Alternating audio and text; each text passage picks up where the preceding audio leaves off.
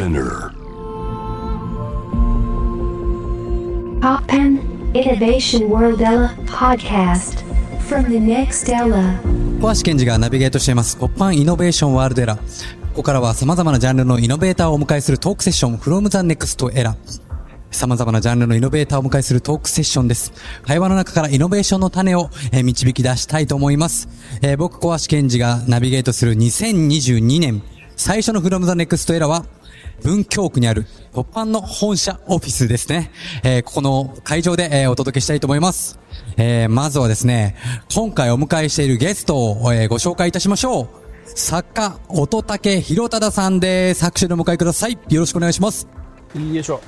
どうも、音竹さんご無沙汰しております。はいご無沙汰してますよろしくお願いしますよろしくお願いします。まずさ、最初に確認しておきたいんだけど、今日はお仕事だから、はいかしこまって小橋さんとお呼びした方がいいのか。いや、えっ、と、あの、いつも通り音竹さんは僕のことケンジでいいです。わ わかりました僕はずっとね、あの、長年音くんって呼んでたんですけど、そうねうん僕はちょっと音竹さんって言わせてもらってもいいですか？まあ、音くんでもいいですか？はい。実はもうに20 20年ぐらい前。ぐらいですよね。うんでもまあ、旗からしてみると、僕らの関係値って全くわかんないですよね。確かに。一番最初は、だからそれこそ中田浩二君とか、そうですね。稲本君とか、サッカー選手たちと食事会をするときに、はい僕が当時20代スポーツライターをしていたこともあって、彼らとご飯を食べる機会があって、その時にケンジもいて、それが多分初対面だよね。そうです。あの、まあまさにあの、皆さんの記憶にもある方もいらっしゃると思うんですけど、あの、日韓のワールドカップのうん時に、あの、ちょうど、それこそ中田コーチとか、うん稲本とか、うん高原っていうのは僕と同じ年だったんですよ。そうか、そうか。それでよくあの、僕サッカーあんまりやったことなかったんですけど、あの、一緒に遊んでいただいてて、うんうんその中で、オト君に出会って、そうそうそうそう。そんな長い付き合いの中もう20で。年以上よ。ですよね。うん今回、ラジオを聞いている方々からすると、多分つながりは分からなかったとそうだよね。あむしろ異色の組み合わせぐらいに思われてると思うけどねまあちょっ。とね、僕があの、去年、あの、パラリンピックの閉会式をやらせていただいたんで、うんあもしかしたらそういうつながりかなって思われがちですけど、うん全く全然、そうではないところで、はいプライベートでご一緒させていただいてましたが、はい。いやー、いよいよ、2022年が始まりましたけども、はい。まあ、今回僕と戸竹さんの、うん。まあ、多分共通するテーマということは、うん。やっぱり、あ、共生社会、ん。まあ、いわゆるこのダイバーシティの実現。だと思うんですけど、うん。まあ、言葉でね、ダイバーシティってうん。いうのは、まあ世の中いっぱい言われてますけど、うん。まあ人類、未だ解決されてないことじゃないですか。うん。だから簡単に解決っていうのはまあ難しいと思うんですけど、うん。まあそういうなんかこう一つ一つね、あの何かこう、まあ年々いろんなことがこう行われていく中で、一つ一つまあヒントだったり気づいたりとか、うん。あとやっぱそういう、じゃああの事実を知っていくみたいなことも大事だと思うんですけど、うん。うん。まあそういう一つのきっかけになっているのは、まあ去年のね、うん。あのオオリンピックのパラリンピックもそうですけども、間もなく北京で、はい。冬のオリンピック・パラリンピックがあの開幕しますが、ね。まあ、僕もね、あの、去年、うん。あの、パラリンピックの閉会式させていただきましたけども、うん。まあ、あの、僕が感じたやっぱパラリンピックの、まあ、経験の中で感じたのは、まあ、あの、パラリンピックのテーマ、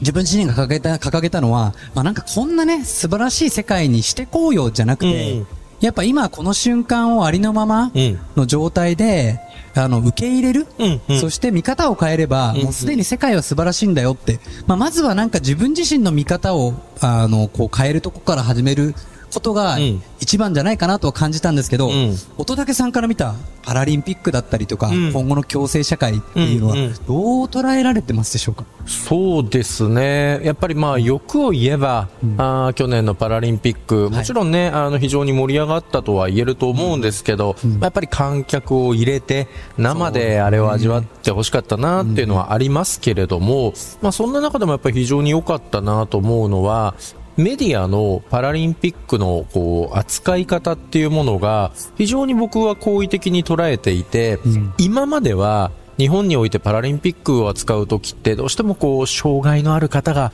その障害を乗り越えて頑張ってスポーツに取り組んでいます。感動しますねっていうようなそういうストーリーだったと思うんですよ。そうですね。でも今回に関しては非常にその障害があるんだっていうところの解説は最小限にとどめられていかに純粋にスポーツとして面白いのか、どういうルールなのか、この競技の魅力や難しさはどういうところなのか、そういったところでの話、文脈がメインだったので、そこそこ良かったかなと思うんですよね。あそれはね、僕も感じました。なんか、シンプルに、今までって、まあ、例えばこう、オリンピックとパラリンピックって別々になってるので、うん。どうしてもこう、まあ、いわゆるこう、健常者ができないことを違うスポーツとして、なんかこう、パラリンピックが作っているように、知らなかった人たちは感じてたところが、うん。そうではなくて、なんかもう全く新しいジャンルのスポーツを見てるような、うん。むしろなんか時には、普通じゃ見れない感動と新しさを感じてた人たちも多くて、うん。なんかそういう、なんかこうパラリンピックの閉会式の、まあ、もう一つのこう、まあ、テーマというかストーリーの中で、うん。そのパラリンピックを見て、こう意識が開いて、うん。あの、そういうパラリンピックのあの感動が連鎖して自分自身も変わっていく、行動に移していくみたいなパラリンピックエフェクトっていうのをテーマにしてたんですけど、うん。なんかそういうのがじわじわじわじわ、うん。なんか変わっていった感覚はしましたね。だからそういう意味では、オリンピックの方で、はい。今回、いわゆるアーバンスポーツと言われる、スケボーだったりとか、ん。スポーツクライミングだったりとか、ええ。ああいったあと BMX か、あの、はいはい自転車ですね、はい。ああいったものが結構好評だったっていうのも僕は大きかったなと思っていて、やっぱり皆さんオリンピック見てる中で、あ、こんな新しい競技、こんな面白いんだっていう新鮮な驚き、感動があったと思うんですよ。その流れでパラリンピック見ると、障害のあるなしっていうよりも、まさに今、ケンジが言ってくれたような、あ、自分今までこのスポーツ知らなかったけど、こんなスポーツがあるんだっていう、なんかあの辺の BMX とかスケボーが、オリンピックとパラリンピックの、なんか垣根を崩してくれて、パラリンピックにうまく繋がったのかなっていう気はしてるんだよね。そうですね。うん。まあ、垣根をね、日本で一番最初に崩してくれたのはある意味で切り開いてるのは乙武さんだと思うんですけど、はい。やっぱテクノロジーがそういう部分の垣根を越えていくみたいなところってあるじゃないですか。うんうんで、やっぱりその2012年のロンドンオリンピックぐらいから、うん。結構その流れは来てると思うんですけど、うん。2012年っていうのはもうもはや、その、障害のある人が運動してるんではなくて、もう超人って名付けたじゃないですか。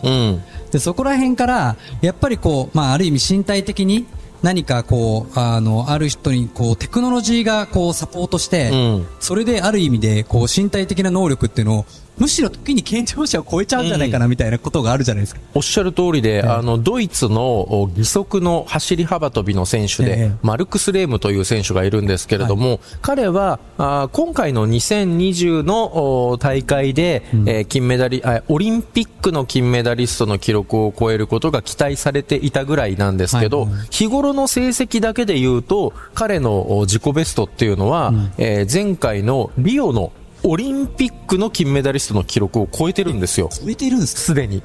かはなので、あの、すでに義足をつけた方が生身の肉体よりも上回るという分野が出始めてきているんですよね。なるほどだから、あと5年10年すると、今までは世界ナンバーワンの戦いを見たいならオリンピック、うん障害がある人のナンバーワンを見たいならパラリンピック、という住み分けだったのが、おそらく5年10年のうちに世界ナンバーワンの戦いを見たいならパラリンピック、生身の戦いを見たいならオリンピックっていう住み分けに変わっていくと思うんですよね。それはめちゃくちゃ興味深いですね。そうなんですよ。なんでまあ、いわゆるそういう、こう、いろいろ、まあ、義足にしても車椅子にしても、うん。結構最近っうてん、めちゃくちゃこう、なんだろう、ビジュアルの面でも、うんこう、アップデートしてってるじゃないですか。そうね、確かにで。そうすると、まあ、フラットなね、若者たちからすると、んいや、むしろあっちの方がかっこよくていいんじゃないみたいな。うんで、子供って、すごくフラットだと思うんですよね。うんなんかこう、大人はある意味で今までの意識の中で言うと、車椅子、例えば、ちょっと大変そうだなとか、うんそういう目線で見ちゃうんですけど、子供とかは、んえ、むしろあの乗り物かっこいいみたいな。うんってなってきたときに、むしろなんかもうオリンピックとかパラリンピックって垣根が超えて、うんなんかそれに乗りたい人はやるみたいな、うんうん。そういう風な未来っていうのももしかしたらあるかもしれないですよね。いや、まさにそうで、今住んでるマンションでよくお会いする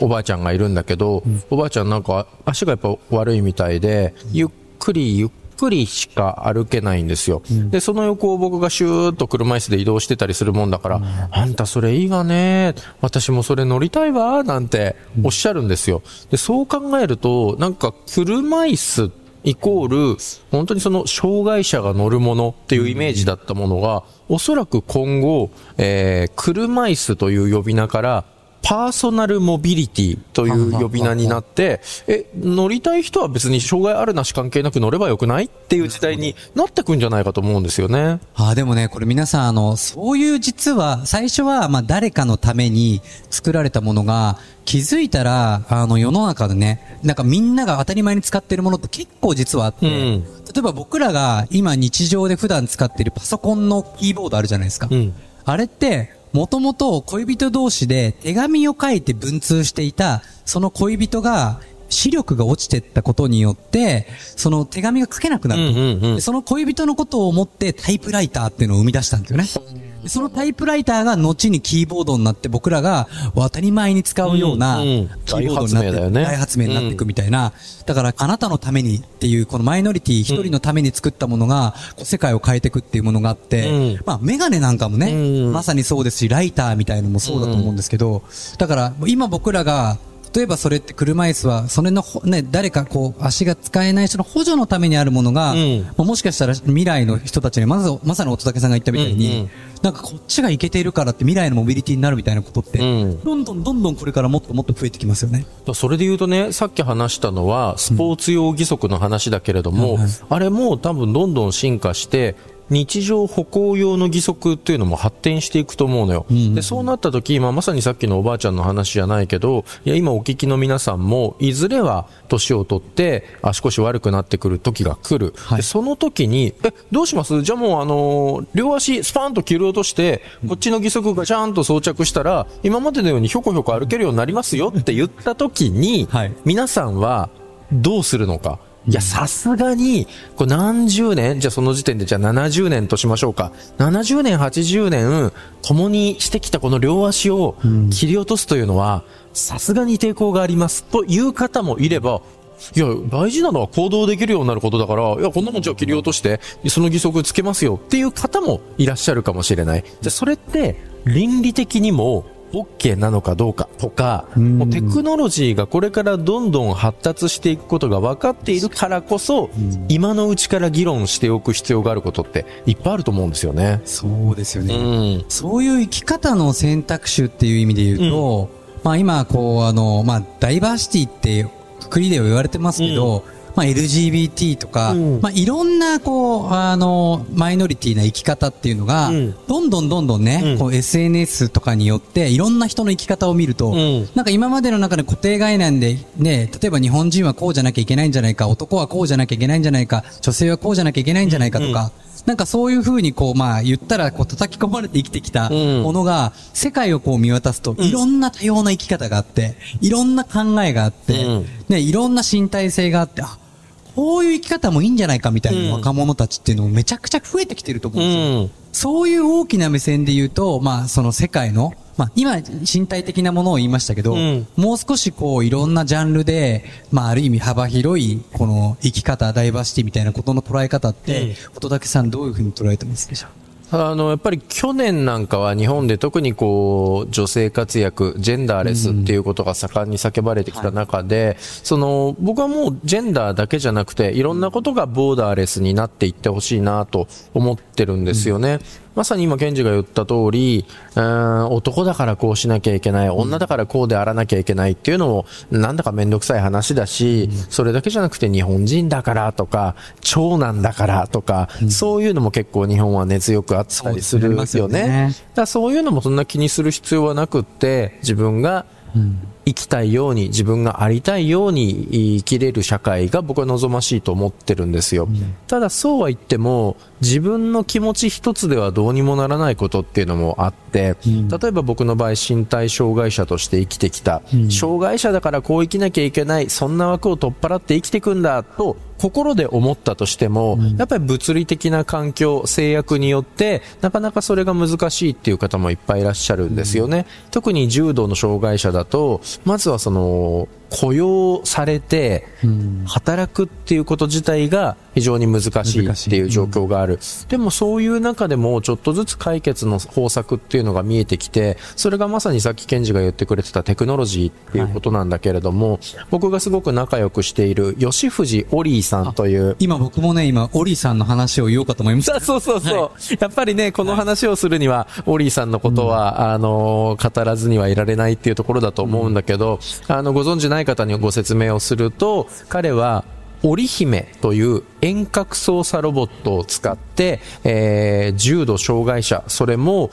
家から一歩も出ることができないような障害や難病を抱えた方に仕事を働くということを届けている方なんですね。具体的にどうやっているかというと、その重度障害者の方がベッドの上からパソコンを操作することによってマイクやスピーカー、カメラが内蔵された遠隔操作ロボットを操作して、そのロボットが自分の代わりにカフェの店員をやってくれるんですね。いや、これね、僕も言ったんですよ。うん。うんうん。あれはやっぱり感激するよねい。や、感激しますうよ。ん。なんか、あの、まあ、この番組にも以前、あの、オリーさんにも出てもらったんですけど、うん。なんかあの、実際に体験して思ったのは、うん。まあ、そもそも日本人って恥ずかしがり屋だし、気使うし、同調圧力の中で生きてて、うん。初めましてであんまりコミュニケーションって実はなかなかしにくいんですよね。うん。で、ましてや店員さんとなると、外人だったらね、こう、チップとか曲げるし、こう、フランクにこう話したりとか、ね、英語でいろいろ話したりとかあるけど、なんかもう、やっぱり他人になっちゃって、うん。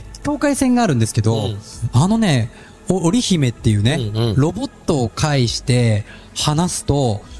もちろんそのオリーの向こうにいて実際それをまあ操ってるというか話してる人も、うん初めましてなんですけどめちゃくちゃ明るいんですね。うん。で、僕らも、なんかロボットを介してるせいか、めちゃめちゃフランクでもっと突っ込んで、え、普段何やってんの？とか、え、なんでこういうとこに関わったの？とか言って、うんそこでめちゃめちゃコミュニケーションが生まれたんですよ。うん。うん。で、これって結構新しい僕は気づきだなと思って、うんまあ最近ね、よくあのメタバースとか、うんなんかいろいろこうオンラインでのね、いろいろこうか仮想現実の世界みたいな中でのやりとりゲームとかいっぱいあるじゃないですか。うん。で、あれも結構共通してるなと思ったのは、なんかこう、あの、自分が何かキャラクターを動かすんじゃなくて、あの、いわゆる自分自身が、あの、アバターキうん。ャラクターになって、アバターを介して話すことによって、うんうん。いわゆる今まで初めましてだったらできないコミュニケーションが、なんか意外と友達のその友達の先まで初めましてなのに、うんめちゃめちゃ喋るんですよ。うん。で、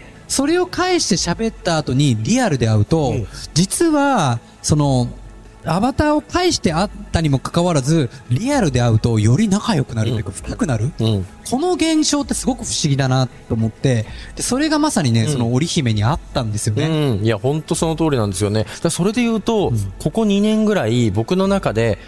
初めましての線引きが揺らいできたのよ。はいつまり、これまでの社会って、ここで face to face でお会いすることがあるっていうことだったし、それが初めて、第1回の時に初めましてって言ってたじゃない。でもさ、やっぱりコロナになって、その、オンラインで出会うみたいなことが多くなって、で、ちょっとコロナが明けてきた時期に、リアルで初めてお会いしたりした時に、これは初めましてって言うべきなのかね初めましてはもう済んでることでいいのか、ねどっちなんだろうってやっぱ揺らぐよね。うん。だから、もちろんね、なんか、いわゆるこの、今よく議論されるのが、オンラインがこれだけ深くなってって、うんメタバースゲームの時世界とかうんがこう増えていくと、じゃあリアルはいらないのかとか、そういうわけじゃなくて、うんうんうんやっぱそのリアルはリアルで絶対なくならないし、うんうんよりもっと価値があるものだと思うんですけど、うんもう一つの選択肢ができたっていう。うん。で、その選択肢ができたことによって、今までになかったコミュニケーションが生まれる、うんうん現実が生まれるっていうのがありますよね。うんそういった意味では、まあ今回ね、僕らこの2年ぐらいもうコロナに悩まされ続けてきて、あー非常に苦しい思いをされている方がいっぱいいる。ただそんな中で数少ない良かったことを挙げていくと、その選択肢というものの方が、が芽生え始めたことだと僕は思っているんです。これどういうことかっていうと、皆さんがこのコロナで何が大変だったかっていうと、例えば朝かいあの電車に乗って、えー会社に行くことができなくなったとか、えー朝学校に行って授業を受けることができなくなったとか。仕事終わりに友達同士、同僚同士で、えー、ご飯を食べに行く、一杯飲みに行くっていうことができなくなった。それからみんなが趣味である、えーじゃあ今日は好きな、うんね、劇団のお芝居見に行こうとか、あ今日は好きなアーティストのライブを見に行こうっていうことができなくなった。こういう普段の皆さんの生活っていうのが奪われてしまった、できなくなったことに、このコロナの大変さっていうのは大きく潜んでいたと思うんですね。ところが、実は、マイノリティの人々って、コロナになる前から、今言ったこと全部難しかったんですよ。例えば私のような車椅子ユーザーとか、それから白状をついた視覚障害の方、毎朝ね、あの地獄のような通勤列車に乗って、会社に通う、これやっぱり至難の技なんですよ。それから、不登校の子や、病院、病気で長期入院している子も、やっぱり朝学校に行って授業を受けるってできなかったわけですよ。やっぱり僕のような車椅子ユーザー、ご飯友達と食べに行こう、飲みに行こうって言っても、車椅子で利用できる店舗が一体何割あるのか。多分皆さんが想像している以上に少ないんですよ。じゃあ、芝居を見に行く、ライブを行く、大体、ちっちゃい芝居小屋とかライブハウス、地下にあって、エレベーターすらないんですよ。というように、コロナ関係なく、僕らマイノリティにとっては、もともと、その皆さんが送ってる日常生活にアクセスできていなかった。それを、なんとか変えてほしい。いくら声を上げていても、全く届かなかった。全く変わってこなかった。ところが、今度マジョリティがそういった困難に直面すると、一気に変わってきた。いや、電車乗って通えないならリモートワーク推奨しよう。で、子供たち学校通えないならオンライン教育大事だよね。ご飯屋さん来れないならデリバリーだ。テイクアウトだ。それから、観客集めることできないならオンライン配信やろう。っていう風にいろいろできてきた。これ自体ちょっと複雑な思いは正直あったんですよ。いやいや、俺ら言ってきたよね、と。全然聞いてくれなかったよねってあるけど、まあせっかくね、こうやっていろいろ選択肢ができたなら、まあさ、いずれはこのコロナも収束して、また皆さん日常に戻っていく。そしてさっきケンジが言った通り、やっぱりリアルの持つ力っていうところに皆さん戻っていくと思うんだけど、でも皆さんちょっと待ってください。実はその皆さんの日常に戻れない人もいるんですよ。今回このコロナ禍で生まれた選択肢、それがないと日常にアクセスできない人がいるんだよっていうのは、やっぱりずっと言い続けていきたいなとは思うんですよね。うん。やっぱりだから、この社会っていうのは、まあ何かがこう、まあできなかったり足りなかったものをうん、誰かがこう、誰かの思いで補うことによって、うん。まあ結果それが、社会のためになり、イノベーションになり、うん。世界を変えていくと思うんですけど、そういう意味で言うと僕はね、このコロナ禍の中で、うん。結構その、変わっていく価値観としては、これから特に大事になっていく価値観には、うん。利他っていうね、のがすごくあるんじゃないのかなって。なんかそういう意味でこう世界がこう変わっていくっていう意味で、まあすごく最近直近で分かりやすいっていう意味で言うと、うんあの、去年ね、2021年っていうのは、もうなんか宇宙イヤーだったじゃないですか。そうね。本当にあの、ジェフ・ベゾスとか、うん。まあね、日本だったらこの前澤さんとかが、うん。どんどんどんどんこう宇宙行ったじゃないですか。うん。その乙武さんから見てね、うん。まあダイバーシティっていわゆるこう世界のことを考えることですけど、うん。なんかこう宇宙規模でうん、これからこう変わっていくっていう意味で言うと、うん。去年のその宇宙イヤーみたいなものってどう見られてました？俺、はい。宇宙にはい行きたくてしょうがないのよ。乙武さん。そう。僕もなんですよ、実は。いや、それでね、はいみんな行ってみたいよね。行ってみたいですね。で、俺がなんで行きたいかっていうと、はい今この地球上で生活をしていると、まあ重力というものがある中で、はい僕ら生活をしているので、当然僕のような体は障害者と呼ばれるし、皆さんよりも大変な人として認識される。まあ実際不便も多いわけですよ。ところがね、これ無重力の世界に行った時に、手足がないっていうことが、果たして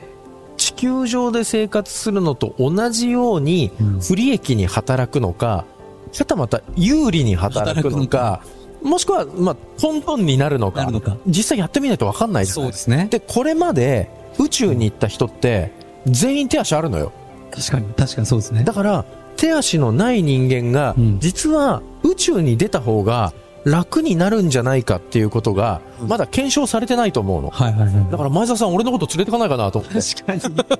そんな突破した姿を、はいあの、近い将来見てみたいなと思いますが、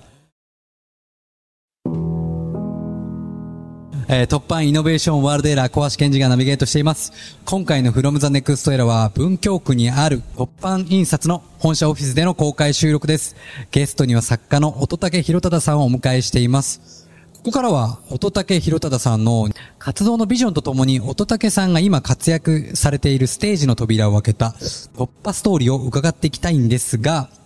2020年、2年なんですけど、乙武さんは、どんなビジョン、目標を掲げてますか？やっぱりあの、義足プロジェクト、これがまあ今年も続いていくんですね。で、最初の1年というのは、本当に苦戦して、最初の1年では、10メートル歩くのがやっとだったんですよ。はいはいはい。ところが、昨年の段階では、70メートルまで歩けるようになってきたんですね。で、まあちょっと僕は今年をですね、この4年続いてきた義足プロジェクトの集大成の年というふうに位置づけていて、なんとか100メートルをちょっと歩き切りたいなと思っていて、はい。まあこれはこの体で義足をつけて1本4.5キロあるのよ。合わせて9キロの義足を、はい。この短い太ももで、はい。よいしょよいしょとあ持ち上げ続けながら、うん。100メートル歩くっていうのは、かなりの至難の技だし、そうですね。まさに限界突破なので、はいはいなんとか100メートルをあの義足で歩き切り、次の世代にバトンタッチできたらいいなと思ってますい。や、それはでも結構希望ですし、うんそれこそ乙武さんが100メートルを超えたっていう歴史はね、うん。100年後に、100年前に100メートルを超えた人がいたから今のこの僕らのこの生活はあるんだっていう人出てきますよね。ライト兄弟がね、そうですあの飛行機を飛ばしたことでで、今の旅客機があるわけだから。そうですよ。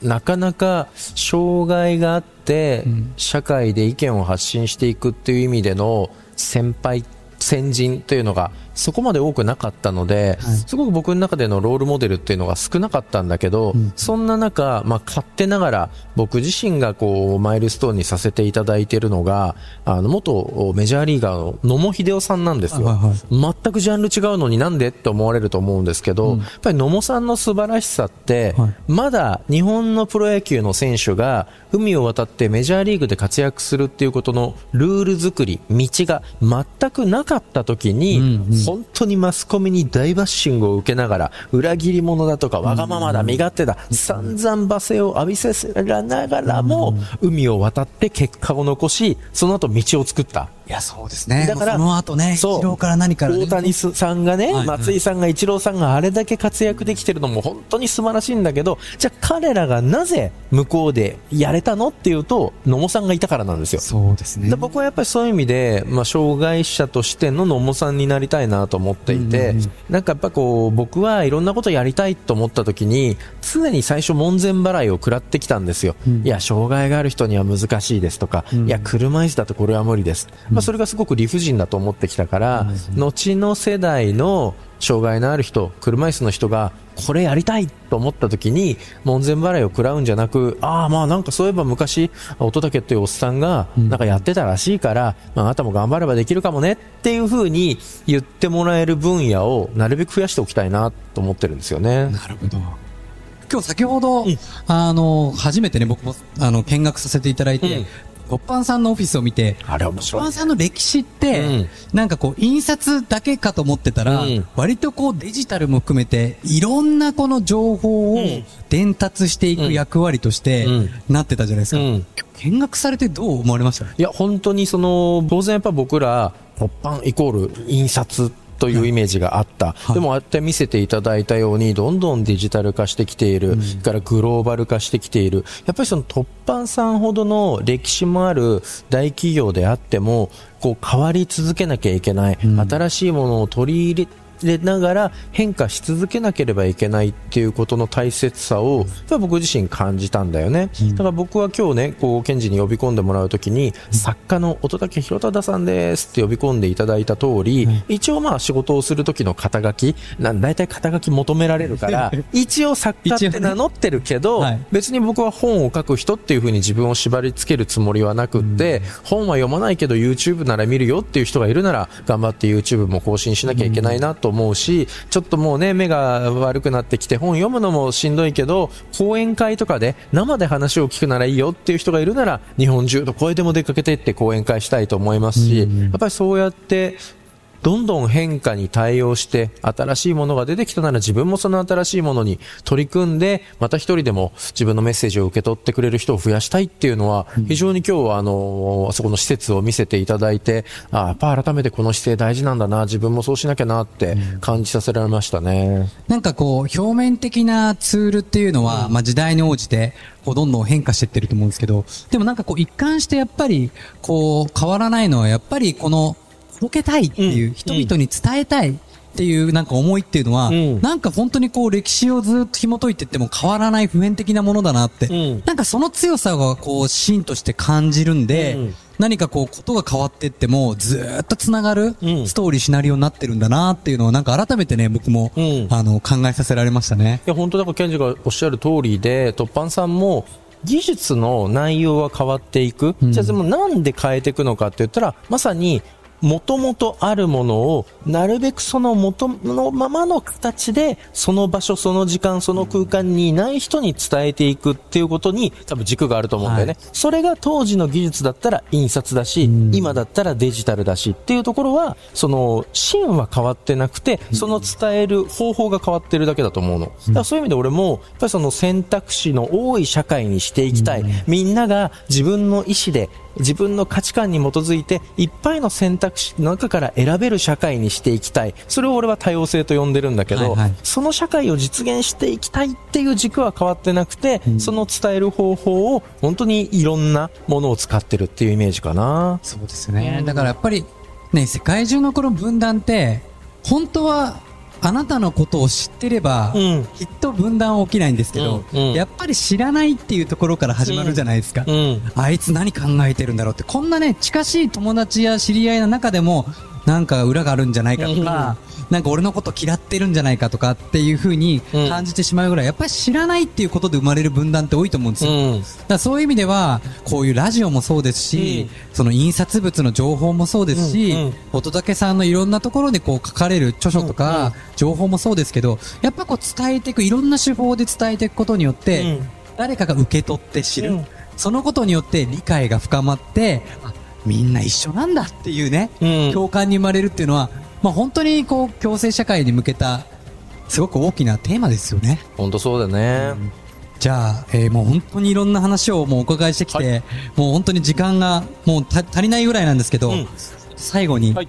この様々な活躍を続ける乙武宏忠さんが、あらゆる壁を突破して、今活躍しているステージの扉を開いた、突破ストーリー、うんぜひ教えてください。そして最後に、その時あの、乙武宏忠さんを支えた、勇気づけた一曲を選曲していただきました。それどんな曲で、なぜこの曲なのかも踏まえて、あの、ぜひ教えてください。はい。僕自身、えー2007年から2010年までの3年間、東京都の杉並区にある公立小学校で3年間小学校の教員をしていたんですね。その時に僕自身は身体障害者として長らく生きてきましたけれども、ま、やっぱり身体障害以外にもいろんな障害があるし、そして障害だけじゃなくて、家庭環境だったり、えー日本じゃない国にルーツを持っている人がいたり、様々な違い、様々なマイノリティの人がいるんだっていうことを、やっぱり教師をしたことで、より深く実感することになったんですよね。もちろん、この体で小学校の教員をする、ましてや20名を超える子供たちを担任するっていうのは、かなり難しいことではあったんですけれども、まあそれはあ子供たち、保護者の皆さん、周りのお教職員の皆さん、そういった方々のお協力のサポートのおかげで、はいえーまあ3年間教員を務めることができまして、それ自身がやっぱり僕の価値観を大きく広げてくれましたし、まさに今の活動、選択肢を増やしてみんなが選べる社会にしていきたいと強く思うようになったあ原点を与えてくれてるんですよね。それがやっぱり僕にとって、もちろんね、教員になるまでもいろんなチャレンジはしてきたつもりではありますけれども、また僕自身を次のステージに引き上げてくれたという意味では、その3年間の教員生活というのは自分の扉を大きく開けてくれた、自分に新しい景色を見せてくれた、そういう限界突破のストーリーだったのかなというふうに思っています。とはいえね、はい一言で言うとこんな綺麗に聞こえちゃうんだけど、はいまあ、本当に大変だったのよ。そうですよね。そんな大変だった時に、うん僕がずっと耳にして、そして口ずさんでいたのが、ミスターチルドレンのはいギフトっていう曲だったの。いや、本当にその、白か黒かどっちなんだって聞かれることが多いけど、でもその間に広がってる無数の色に美しさがあるんだよっていうことを歌っている曲で、僕はやっぱりその多様性っていうことをね、ずっと訴え続けてきている、そういう活動をやってきた人間にとっては、やっぱりあのギフトで歌われてる内容っていうのはすごく共感するし、当時もすごく励まされた歌でした。はい。いやー、すごい感動ですね。もう、まだまだお話聞きたいんですけども、えー、from the next era。今回は作家、乙武宏忠さんをお迎えしました。ありがとうございました。ありがとうございました。